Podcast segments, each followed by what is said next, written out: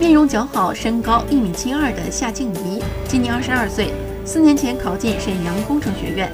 平时生活中，她自我约束能力很强，每天健身锻炼，保持身材，再加上学习成绩一直拔尖儿，一直都是很多同学公认的校花学霸。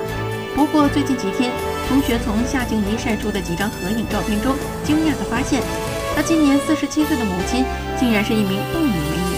与十七年前几乎毫无差别，因此合影中的母女俩俨然成了一对姐妹花。说起自己性格的养成，夏静怡坦言，母亲对自己的影响特别大。妈妈性格很随和，而且很有才，特别精通古诗词。